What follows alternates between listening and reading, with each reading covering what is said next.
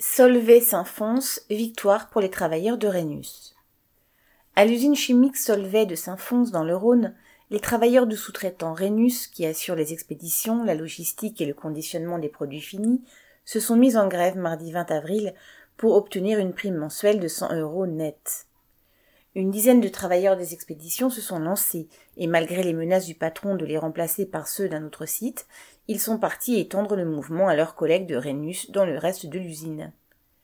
Une bonne vingtaine de grévistes plus tard, le ton du patron avait changé.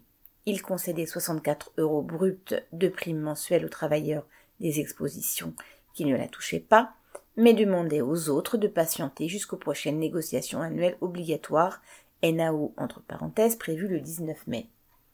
Mais la confiance des grévistes en eux-mêmes se renforçait, et la peur avait changé de camp. Ce mouvement de colère commençait à inquiéter le donneur d'ordre Solvay. Contraint par de fortes commandes et ne voulant surtout pas arrêter les productions, il cherchait à remplacer les grévistes au conditionnement. Les ouvriers de Solvay ont refusé, montrant que la solidarité n'était pas un vain mot et que les grévistes avaient des alliés. Et ce sont certains chefs qui ont dû s'y mettre, avec une efficacité très relative. Quant au patron de Rhenus, qui fanfaronnait le matin, il a dû avancer les NAO au jour même. Une réunion a donc débuté l'après-midi sous la pression des grévistes.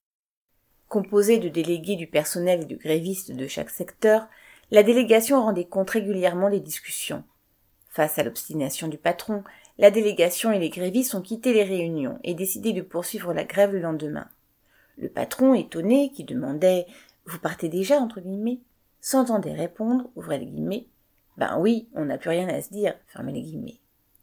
Deux heures plus tard, il rappelait et reculait sur les revendications en lâchant une prime mensuelle pour tous de 80 euros bruts, ainsi qu'une autre de 45 euros bruts, avec des critères à déterminer.